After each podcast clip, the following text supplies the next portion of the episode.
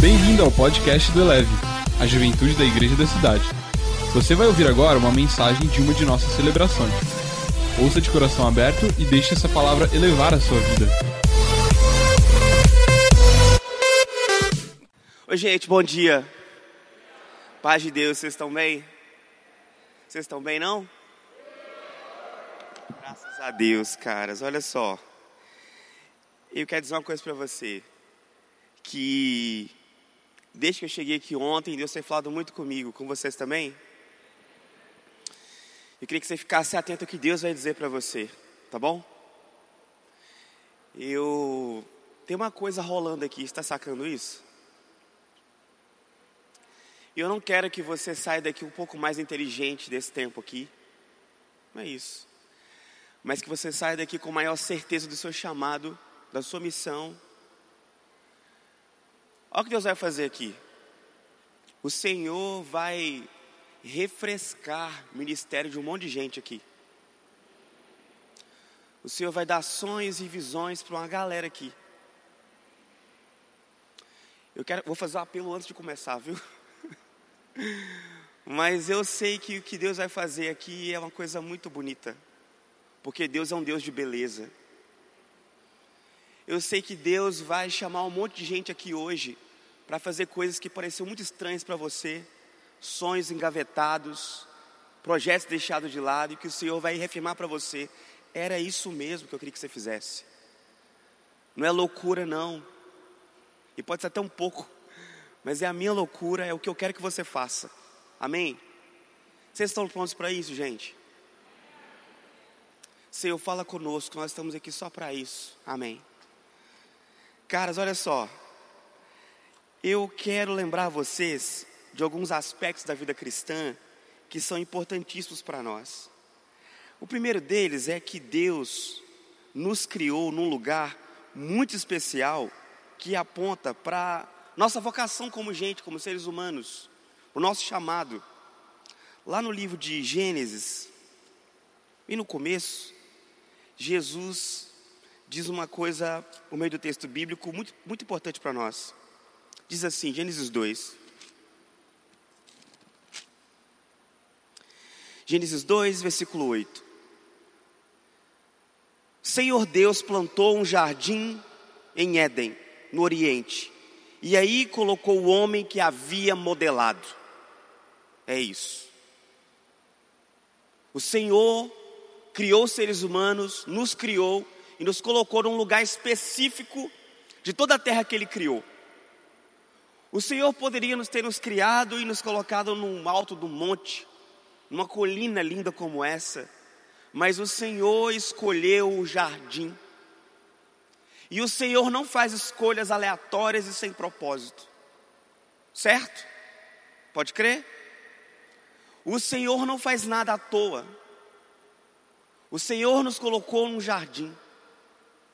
Deus nos plantou num jardim. E o que, que é um jardim, afinal de contas? O jardim, eu notei aqui no meu tablet analógico, que o jardim não é apenas um amontoado de vegetais. Não é isso um jardim. E eu amei aqui essa, é, esse lugar, porque é uma cidade mesmo, né? E é uma cidade-jardim. Cheio de plantas aqui, árvores, cheio de jardins aqui maravilhosos. E o Senhor nos colocou no jardim. E o jardim não é só um amontoado de árvores e plantas, não é só uma coisa assim, um amontoado de vegetais. Eles estão lá, as plantas, as flores, as árvores, sejam frutíferas ou não, as flores, de forma bem disposta, organizada, bem espaçada. Alguém planeja o jardim. O jardim é os vegetais, as flores, de forma organizada. Para um fim, para um propósito que é satisfazer uma sede da nossa alma. Uma sede para a qual Deus colocou dentro de nós. As sedes são invenções de Deus para te conectar com aquilo que Deus te criou para ser. Por exemplo, o ato da gente alimentar e ter fome, e ter sede de água, de um monte de coisa, é fome de comida, mostra o seu propósito, a sua vocação também. Deus poderia criar seres que se, enquanto se movem, acumulam energia e sobrevivem. Não. Deus quis criar uma conexão entre você e a criação. Deus, por meio da fome, quis dizer que você não vive sozinho. A fome é sempre teológica. A fome é espiritualidade também. Você precisa dos frutos da terra. Você não consegue plantar todos, você precisa do trabalho do outro. Sem o outro você não vive.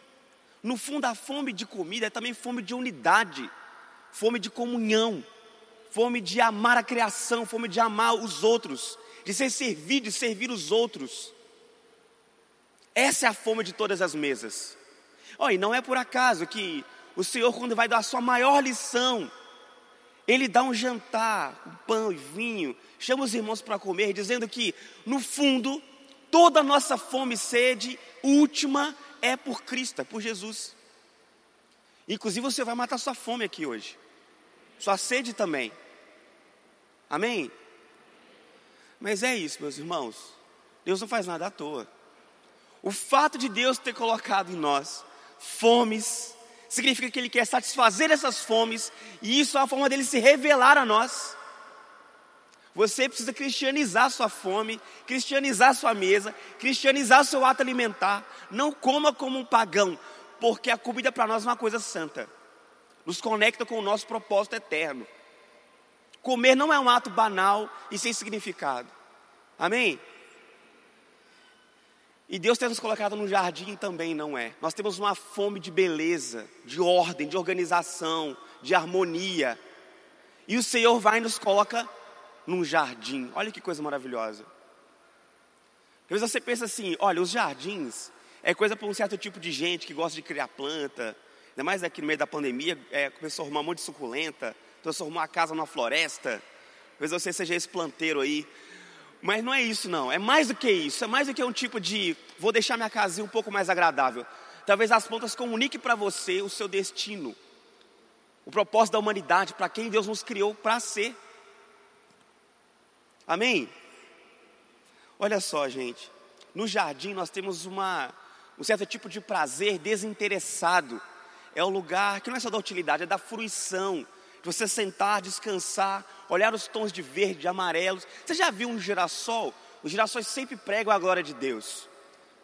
Gente, ser espiritual não é só ficar pensando no que fazer depois de morrer, em fazer as coisas levitarem, é olhar no, na face das plantas e perceber a glória de Deus está manifesta ali. Todas as plantas pregam sobre o amor de Deus. O mundo está impregnado com a glória de Deus. Se você tiver ouvidos para ouvir, tu vai ouvir a música que a criação ecoa a Deus. Tu tiver olhos espirituais para ver, tu vai ver que toda a criação junta, forma um grande louvor, um grande ato de adoração a Deus. Quando você vai para um lugar bonito de jardim, você tem um convite do Senhor para fazer parte dessa adoração plena acontecendo o tempo todo. Você crê nisso, cara? O jardim é um lugar de contemplação do amor de Deus. A natureza ordenada, de forma inteligente, seguindo normas visuais, estéticas, para o prazer. Isso é um jardim. E foi nesse lugar que Deus nos criou, meus irmãos, não é à toa. Uma árvore na floresta é diferente de uma árvore num jardim. É muito diferente. A árvore no jardim é, é, é, uma, é uma coisa assim, comunica com a sua interioridade. Há um diálogo intenso, ela foi separada, organizada. Alguém fez uma curadoria, selecionou a paleta de cores do jardim, e aí o montou, e ele ganha um outro significado. Porque as coisas como Deus a criou, quando você, com inteligência, as usa, aquilo parece que atinge o seu ápice, uma glória ainda maior. Por isso que Deus quer te usar. Porque a criação de Deus, ela é enaltecida, ela é mais honrada quando os filhos de Deus a manipulam, as usam. Elas encontram o maior propósito. O pecado faz o contrário.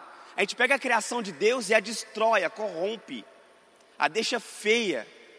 Assim como a alimentação também, a gente, por meio da alimentação, pode encontrar a Deus louvar a Deus, encontrar nosso propósito, comunicar isso, servir os outros, alimentar os outros. Também nós podemos destruir as pessoas. Comidas de péssima qualidade, comer de forma sempre apressada, feia, desorganizada, gula, as pessoas realmente morrem pela boca. O pecado nos faz pegar bênçãos, glórias, maravilhas e transformar em caminhos de morte. Caras, olha só, é muito sério essa coisa do jardim. O jardim serve para algumas coisas, aponta para a nossa vocação. Primeiro, cara, que é desfrutar da glória de Deus. O mundo está impregnado mesmo com a graça divina. Os cristãos são aqueles que não podem passar pela luz do sol desapercebidos, se não perceber a quantidade de graça de Deus que vem junto com os raios de luz. O Senhor criou um tipo de luz para cada momento da manhã. Eu gosto de contar quantas manhãs existem. Há um debate sobre isso. Eu acho que tem sete tipos de manhã, dependendo da luz do sol, porque a, a, a manhã de 5 horas da manhã não é a mesma manhã de 7 horas da manhã. Tem coisas que não dá para fazer às 11. Tem que ser às 7, tem que equalizar isso, sabe? Tu tem que perceber a graça de Deus para cada momento. Então é isso. Perceber a glória de Deus impregnada no mundo. Segunda coisa, uma tarefa criativa, porque o, a, a, o jardim, ele é ao mesmo tempo natureza e arte, ao mesmo tempo. E foi nesse lugar que Deus nos colocou prioritariamente. Então pensa comigo, o jardim é um lugar também de criatividade. Criatividade. Pensa comigo, você já parou para pensar que na ceia, quando Jesus vai se oferecer de forma simbólica ali, dizer, sempre que vocês se reunirem, faça o seguinte: pegue vinho, pão, e aqui vai representar o meu corpo e o meu sangue derramado por vocês. Aí ele parte, mostrando o caráter desse corpo, que é um corpo partido, dividido, e você também tem que sair sendo pão partido por aí, dando a sua vida pelos seus irmãos. Então, aceita também o chamado missionário. Mas mais do que isso, aponta para nossa tarefa. Olha só, Deus pega o vinho e fala: e olha, Jesus é Deus, gente. Para nós aí, Jesus é Deus. Deus pega um vinho e fala: Esse agora representa o meu sangue. Repare que ele não pegou uma uva. A uva sim é uma criação direta de Deus. Mas o vinho, o suco de uva é uma outra coisa. E é muito lindo, porque no vinho, no suco de uva, você tem várias uvas que foram esmagadas a fim de se transformar em uma coisa só. Então é um trabalho aqui de unidade e diferença ao mesmo tempo. Assim como nós, nós somos um vinho do Senhor.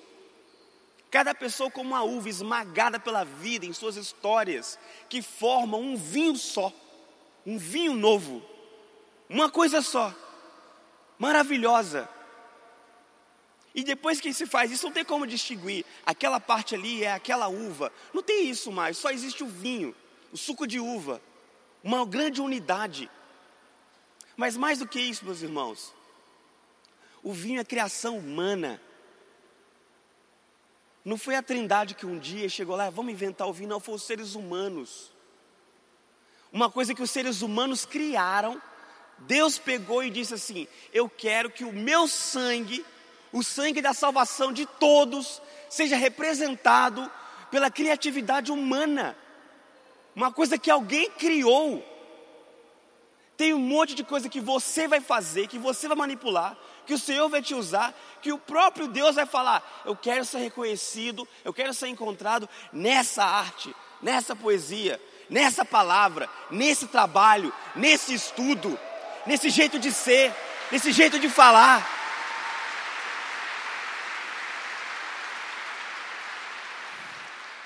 O pão são vários trigos também esmagados. É trabalho de um padeiro. Imagine o padeiro.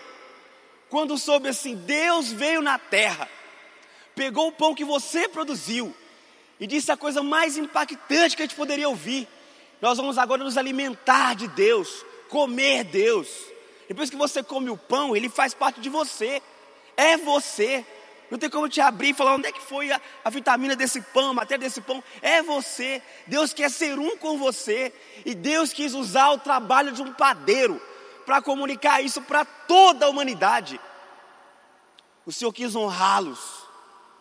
E o pão é uma coisa tão bonita, tão simples. Tem em todas as culturas, tem algum tipo de pão. É lindo, a coisa tão simples, o alimento tão, parece tão banal, mas tão maravilhoso. O cheiro do pão é lindo. E o Senhor reparte aquilo e fala: Eu quero ser reconhecido pelo trabalho do padeiro. Em todas as igrejas cristãs do mundo vai haver algum momento uma ceia e vai ter lá um pão, representando o próprio Jesus Cristo. E isso é invenção humana. O pão não é o trigo que Deus criou lá em natura.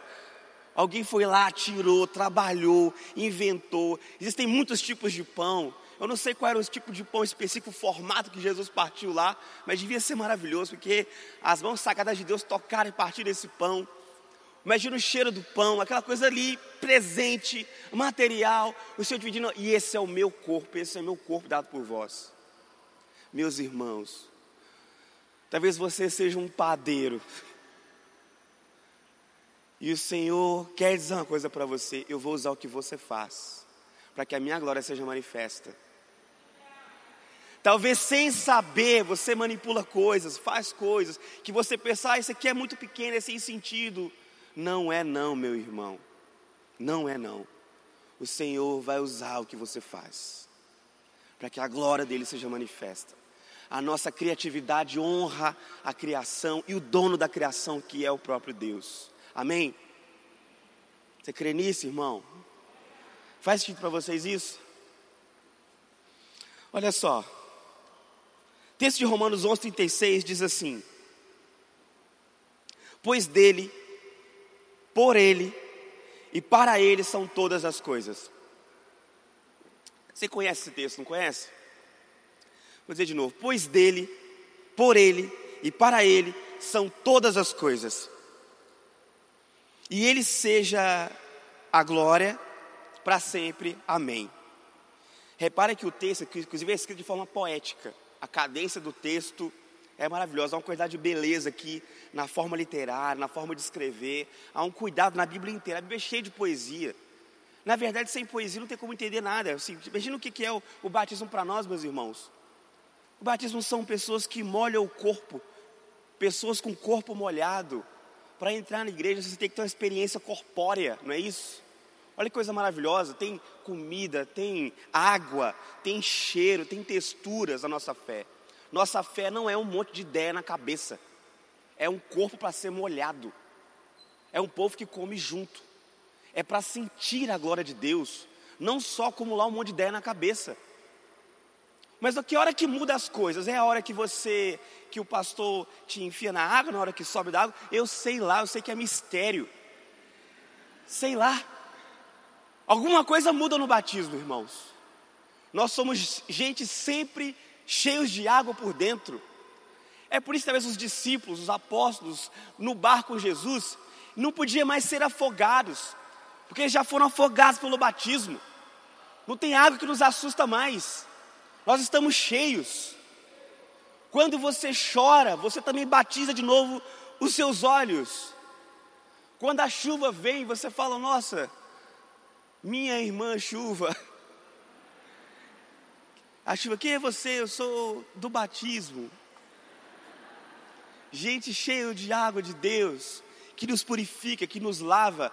A criação, sempre que Deus pega a criação, seja a água, a sua criatividade, o pão, o vinho, Deus transforma isso em significado de vida. Maravilhoso. Tu tem que aprender a fazer isso também. Imitar o seu Senhor. Mas pensa que o batismo é uma é poesia concreta para você ver, para sentir o cheiro da água, a textura da água e você entrando dentro da água. Que coisa maravilhosa, meus irmãos. Nossa fé é muito linda. Eu amo a fé em Jesus Cristo. Porque dele, por ele e para ele são todas as coisas. Gente, eu sei que muita coisa na Bíblia que a gente canta parece que são poesias assim contemporâneas, que a pessoa vai juntando palavras que ela acha bonita e não tem significado. Sabe que esse poeta de início de carreira, ele fala assim: mesa, madeira, ferro. É isso. É sobre isso. Aí você fala sobre isso que, indivíduo? Inclusive essa coisa sobre isso, sobre isso, mostra a nossa falta de definição das coisas, nossa confusão. Você tem que ficar dizendo, ó, oh, é sobre isso, é sobre aquilo. Pô, mas não está óbvio não? É, não é esse tipo de poesia que tem na Bíblia. A poesia da Bíblia é uma poesia concreta. Porque a poesia é uma linguagem densa tão concentrada que ela fica meio misteriosa, porque a, a grande parte de Deus que a gente não conhece, não entende. A gente ama o todo de Deus, o que eu conheço, o que eu não conheço, amo o todo de Deus. Mas a poesia aponta para essa coisa grande, tipo quando você está apaixonado, tu não vai dizer assim, o que aconteceu é que a minha sinapse mandou uma eletricidade para cá, outra para lá, meu coração bateu tantas vezes. Não é isso que você faz quando está apaixonado. Aí descreve assim, para tentar descrever o tamanho da coisa que está acontecendo. Ah, são borboletas dentro de mim. É óbvio que não tem borboleta lá, em nome de Jesus, né? É bom que não tenha, mas. Um amigo meu foi dizer assim: é, eu, eu estou apaixonado. Eu falei, como é que é isso? É como se eu fosse um jarro que escorregou do quinto andar, caindo em câmara lenta. E na hora que ele tocou no chão, no asfalto, e ele vai rachar, e antes de, do, do vaso quebrar todo, ele está paralisado. Eu estou assim, nesse estado assim de. Eu falei, meu irmão, você está bem? Conta isso para o seu psicólogo, por favor. Mas você precisa de uma linguagem grande para dizer uma coisa grande. É por isso que os textos da Bíblia são poéticos. E aí diz assim, porque dele, por ele, para ele são todas as coisas. Só que isso aqui, gente, é poético, sim, porque é bonito, é lindo, é concentrado, mas é verdade. São todas as coisas são do Senhor. Todas. Todas as coisas são do Senhor. Todos os poderes da terra foram criados por Deus e para Deus. A origem de tudo que há, que existe, é Cristo, é Jesus, é Deus Pai, é o Espírito Santo Criador. É a origem de todas as coisas, é a Trindade. E o fim de todas as coisas também é a Trindade. O Senhor é o começo de tudo e Ele é o fim de tudo. E isso não é uma metáfora, essa é a realidade. Essa é a coisa mais real que você pode ouvir toda a sua vida. Tudo é dele, tudo pertence a Ele. Os poderes da terra, por meio do pecado, se desorganizaram, se rebelaram contra Deus, e na cruz, o Senhor resgatou tudo de novo para Ele. Reconciliou com Ele mesmo todas as coisas. Pensa, gente, que qualquer exercício de poder, como isso aqui, ó, o ato de poder mover a xícara de lugar, esse é um ato de poder, é uma ação, e esse movimento também pertence a Jesus, porque todos os poderes da terra são de Cristo. Não há nada neutro nessa existência, nada. Não tem nada que Deus olhe e fale assim: Isso aqui não me interessa. Não, porque todas as coisas pertencem a Deus, inclusive as coisas más e ruins, elas também são ovelhas de Jesus, porque tudo nessa vida ou aumenta a sua paixão por Jesus, a sua sede por Jesus, que é no caso da maldade, ou satisfaz a sua sede por Cristo Jesus. Quando você sente um vácuo, a solidão, isso aumenta a sua sede de comunhão. E Deus tem isso para você. Para você amar mesmo de verdade a luz de uma manhã, tu tem que passar uma noite de vigília. De soldado assim, de porteiro de prédio, sabe? Doido para 5 horas da manhã chegar. Aí você começa a ver a luz da manhã chegar como quem ama aquela luz chegar. É maravilhoso, é por contraste, você aprende quem Deus é também. Eu me lembro que no dia que eu fui ordenado, um pastor que estava vindo do Oriente Médio contou assim: eu estava com um irmão, um outro pastor, um outro reverendo, e ele foi pego pelo ISIS, o Estado Islâmico, e ele era torturado todos os dias, no fim da tarde. E que escolha de horário para torturar, hein? Bem na hora que o Senhor Jesus passeava com é, Adão e Eva no jardim. E aí eles vinham para torturá-lo. E depois da tortura, que era muito intensa, muito soco e humilhação, ele ouviu uma voz doce vindo falar com ele e falar assim: Eu estou aqui com você, meu filho. E essa voz era proporcional à dor que ele sentia. Quanto mais doído era, mais era a, a doçura da voz do Espírito Santo, que é o doce hóspede da alma. Pensa nisso, meus irmãos. A dor te prepara para o encontro com Deus também. Até a dor na vida do cristão prepara o ambiente, o terreno para que você ame muito a Deus. Talvez você sofreu muito na vida, você teve um vácuo e as pessoas te abandonaram, para que você possa entender o que é encontrar alguém que nunca te abandona. Quem sofreu muito, sabe muito bem o que é encontrar alento e repouso nos braços do Senhor Jesus. Tudo nessa vida pertence ao Senhor. Se tem muita luta na sua vida, então se prepare para muitas vitórias. Não tem como viver histórias, ter glórias, se você não está pronto para poder ver tudo que uma história possa oferecer. Inclusive esses dramas de altos e baixos. Olha, as melhores histórias para se ouvir, elas são cheias de sofrimento também. Tu quer viver boas histórias? Se prepare para encontrar Deus em tudo, inclusive nas lágrimas, nos dias difíceis, nos dias maravilhosos.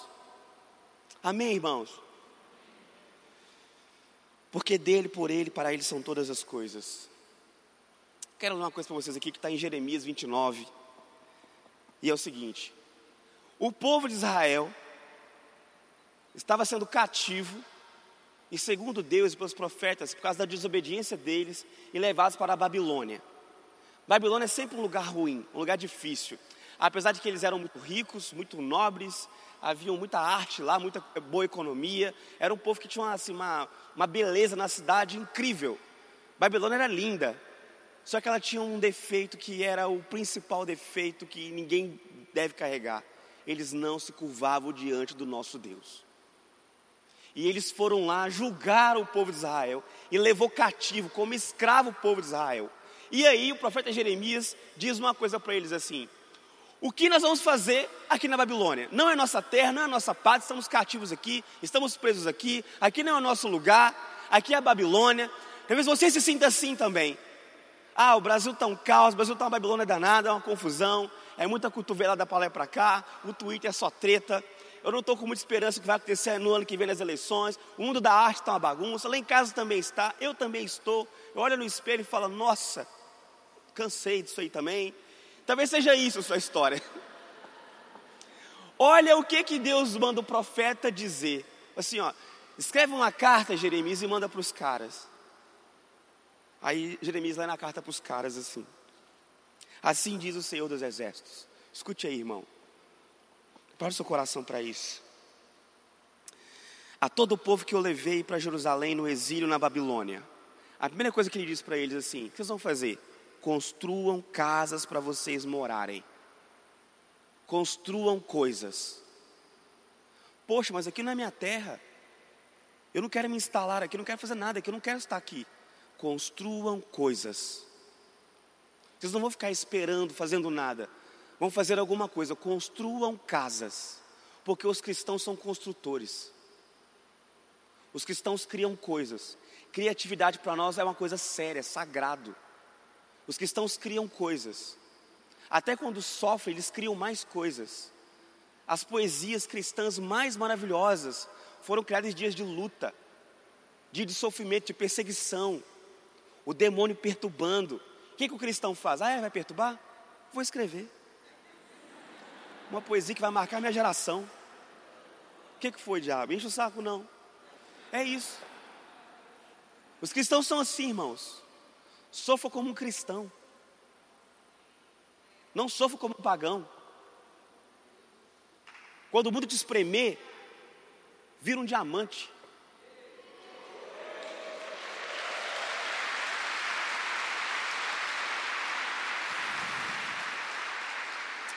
Deus é muito bom, irmãos. A segunda coisa que ele manda fazer é: plantem pomares para comerem suas frutas. Façam um jardim. Na Babilônia? Sim. Construam jardins na Babilônia. É isso, meus irmãos. O que, que você faz no tempo de caos? Volta para o seu estado de jardim para o qual Deus te criou. Vai fazer coisas belas meus irmãos, o que que Paulo fez quando estava preso? Foi cantar. É isso que o cristão faz na cadeia. Eu espero que vocês não precisem passar por isso. Mas se for, vai cantar, porque é tradição apostólica. Os cristãos, quando são presos, eles cantam. Quando são torturados em cadeias por aí, eles esperam depois da tortura o Senhor vir falar com eles. Coisas lindas e maravilhosas vão acontecer. Amém? Meus irmãos, isso é muito bonito. Aí fala assim: plantem jardins, depois casem-se, gerem filhos, formem uma família bonita. Meus irmãos, eu desconfio sim que o nosso Brasil está descendo assim para um nível babilônico. O que, que nós vamos fazer, meus irmãos? Construir, plantar jardins, gerar famílias, criar bem os filhos. A beleza que falta para essa nação está brotando no nosso coração. Beleza não é um compromisso à toa para nós, é o nosso modo de viver. O que esse país espera é a nossa reação, meus irmãos. Não espere vir de nenhum lugar, vai vir de nós. A resposta. No nosso coração tem um jardim. Nossa forma de fazer as coisas tem beleza, tem santidade. É de você que vai vir a resposta para essa nação. Amém? Olha só. Quando Jesus ressuscitou, eu ia ler aqui, está em João, depois você lê lá em João 20. Quando Jesus ressuscitou, as mulheres foram encontrar Jesus. Com o que é que elas confundiram Jesus? Um jardineiro. Porque o Jesus ali na cruz, meus irmãos, ele não estava só assim, resolvi um problema dos seres humanos, não, a gente ganhou um up ali, houve um eleve ali, houve uma ignição na alma ali, entende?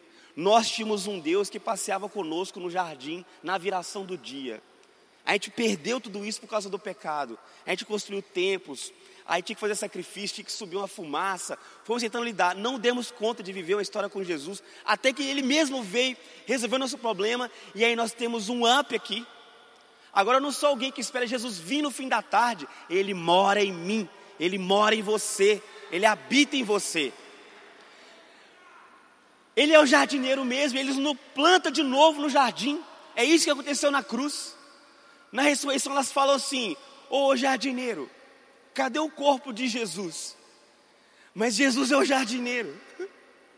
E as árvores somos nós.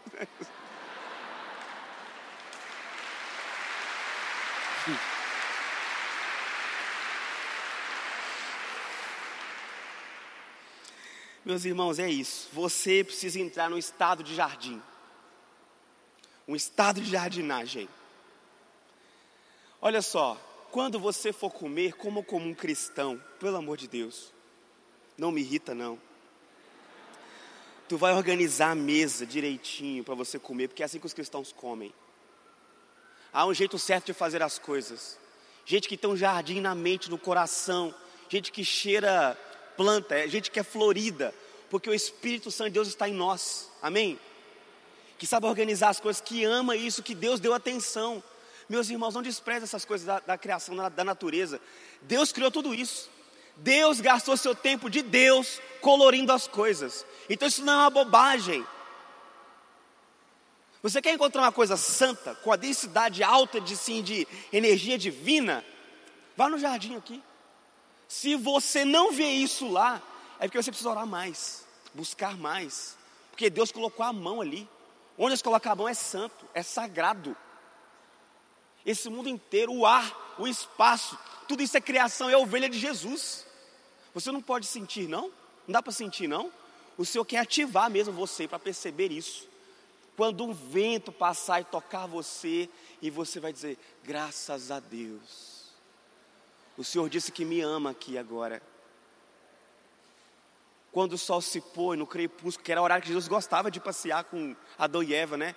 Fique sempre atento ao fim da tarde, porque é muito lindo. Há uma concentração de cores assim maravilhosa. Assim, você não entendeu até agora que eu te amo, é agora que você vai entender. E o céu inteiro comunicando isso, e você fazendo o quê? Você precisa olhar para cima e falar: graças a Deus. O projeto continua, o Senhor está mantendo sua beleza. Tem dia que a gente parece desconectado, sabe, opaco, sem energia. Basta olhar em volta e o Senhor comunicando: Eu estou aqui, eu estou aqui. Olha essa cor, me escuta, pelo amor de Deus. Deus dizendo, né? Pelo amor de Deus, escuta Deus, que sou eu. Olha o que eu estou fazendo. Apesar de tudo, a natureza insiste. Os prédios abandonados, quando envelhecem, as plantas começam a surgir lá, porque a vida sobrepõe sobre a morte. A vida persiste, ela invade.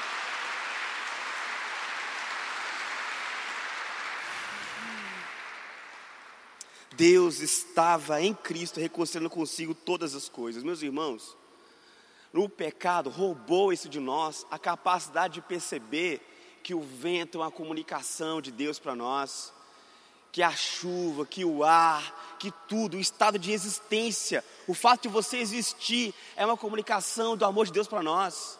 Você precisa de sensibilidade para isso, para aprender a amar a Deus e amar as pessoas. O Senhor quer sensibilizar você hoje aqui. Uma sensibilidade mesmo assim, profética, uma sensibilidade santa, um mover do Espírito Santo, para que você possa captá-lo, perceber o tempo todo. Amém? Deus está aqui, meus irmãos. Deus está aqui. Há uma abrangência, um alcance desse, dessa reconciliação de Deus com todas as coisas na cruz, que é profundíssima. Deus na cruz já reconciliou consigo todos os poderes econômicos. Deus na cruz reconciliou consigo todos os poderes políticos. Os rebeldes estão perdendo tempo, eles já perderam. Na cruz, Deus não venceu um governo ou outro, ou um tirano ou outro, ele venceu o mal. Deus não tem compromisso com um tipo de, de estado, de governo ou de outro, Ele é o nosso Rei. A minha esperança está em Cristo, esse é o meu Senhor. Esse é o meu projeto, me curvar diante do Deus verdadeiro. Na cruz Deus reconciliou consigo todas as coisas. Talvez o mundo da arte seja uma bagunça, mas isso é uma hora extra do mal na terra. Porque o Senhor já venceu tudo isso na cruz. Ele reconciliou consigo os poderes estéticos, poéticos, imagéticos. Tudo isso são ovelhas de Jesus Cristo. Amém, meus irmãos? Eu sei que a gente pensa assim, pô, Deus reconciliou tudo consigo mesmo, tem que ver com reconciliar todas as pessoas. Mas é mais do que isso, tudo que envolve a vida humana. Inclusive a vida também que não é humana, tudo que existe foi reconciliado com Cristo na cruz. A cruz de Cristo é mais poderosa do que você pode imaginar. Olha, a notícia do Evangelho é essa. Esse mundo, que é o sistema caído do pecado, da maldade, da inveja, da corrupção, ele já acabou na cruz ele já acabou. Mas como isso eu vejo maldade por aí? É porque é o seguinte, olha. Pensa no Titanic. É um filme, é um filme muito, é muito cringe Titanic, né? Mas é um filme que um barcão afundava, é isso. As pessoas estavam no convés, dançando, comendo, tomando chá, mas o navio já tinha acabado. E eles não percebiam ele tinha batido no iceberg, o casco tinha rachado, não tinha mais salvação, nem tinha bote para todos, e eles estavam dançando sem saber da realidade toda. Meus irmãos, muitos estão dançando por aí uma dança da corrupção, da morte, sem saber, esse navio já afundou, já acabou.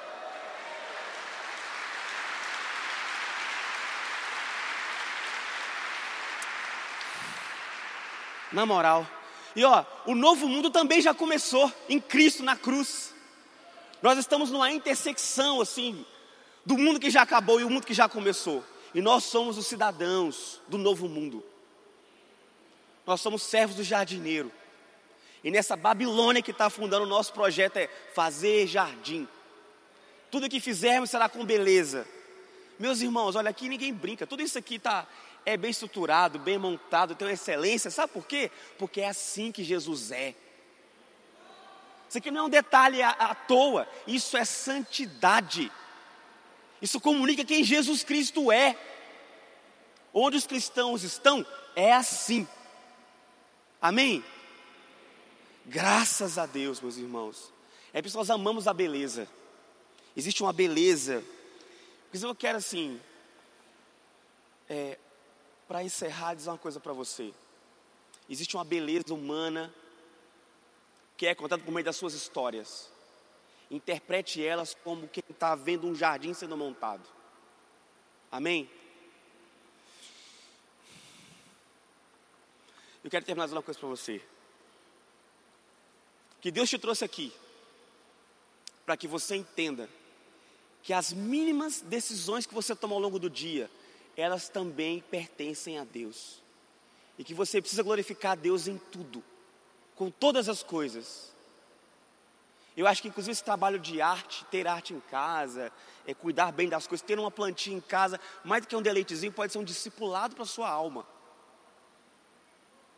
Um processo de encontrar Deus todos os dias. Que o seu espaço devocional seja bonito. Amém? Senhor, nos cura da feiura, da insensibilidade, nos cura da tosquice, Deus. Nos traz para o teu reino. Nós servimos um Deus que é jardineiro, que é maravilhoso. Nos faz serem sensíveis à tua glória, Deus. Nos enche, Pai, da tua glória. Nos deixe em estado de jardinagem, Deus. Da viração do dia, do contraste das cores, para que esse mundo seco e árido possa ver tua glória e nós também, que nossas casas cheirem jardim, cheirem beleza, que no trato entre nós, na forma de falar, na nossa linguagem, haja flores, que nos nossos olhares, na nossa música, haja, be haja beleza, intensidade, na forma de organizar o quarto, a cozinha, de andar por aí, que haja beleza, para que o mundo veja a tua glória, porque o Senhor é Deus, e o nosso Deus é um jardineiro. E nessa Babilônia construiremos casas, queremos filhos, transformaremos tudo em jardim, anunciando no mundo que já começou, meus irmãos. Eu e você. Alguém quando chegar aqui verá, o que é isso aqui? É um novo mundo. Ele já começou. Seja bem-vindo. Deus te ama. É nós. Diga, é nós. Graças a Deus. Deus abençoe vocês. Elevou sua vida? Compartilhe. Se você quer tomar uma decisão por Jesus, ser batizado, servir no Eleve ou saber algo mais, acesse elevesuavida.com ou envie um e-mail para juventude@elevesuavida.com. Que Deus te abençoe.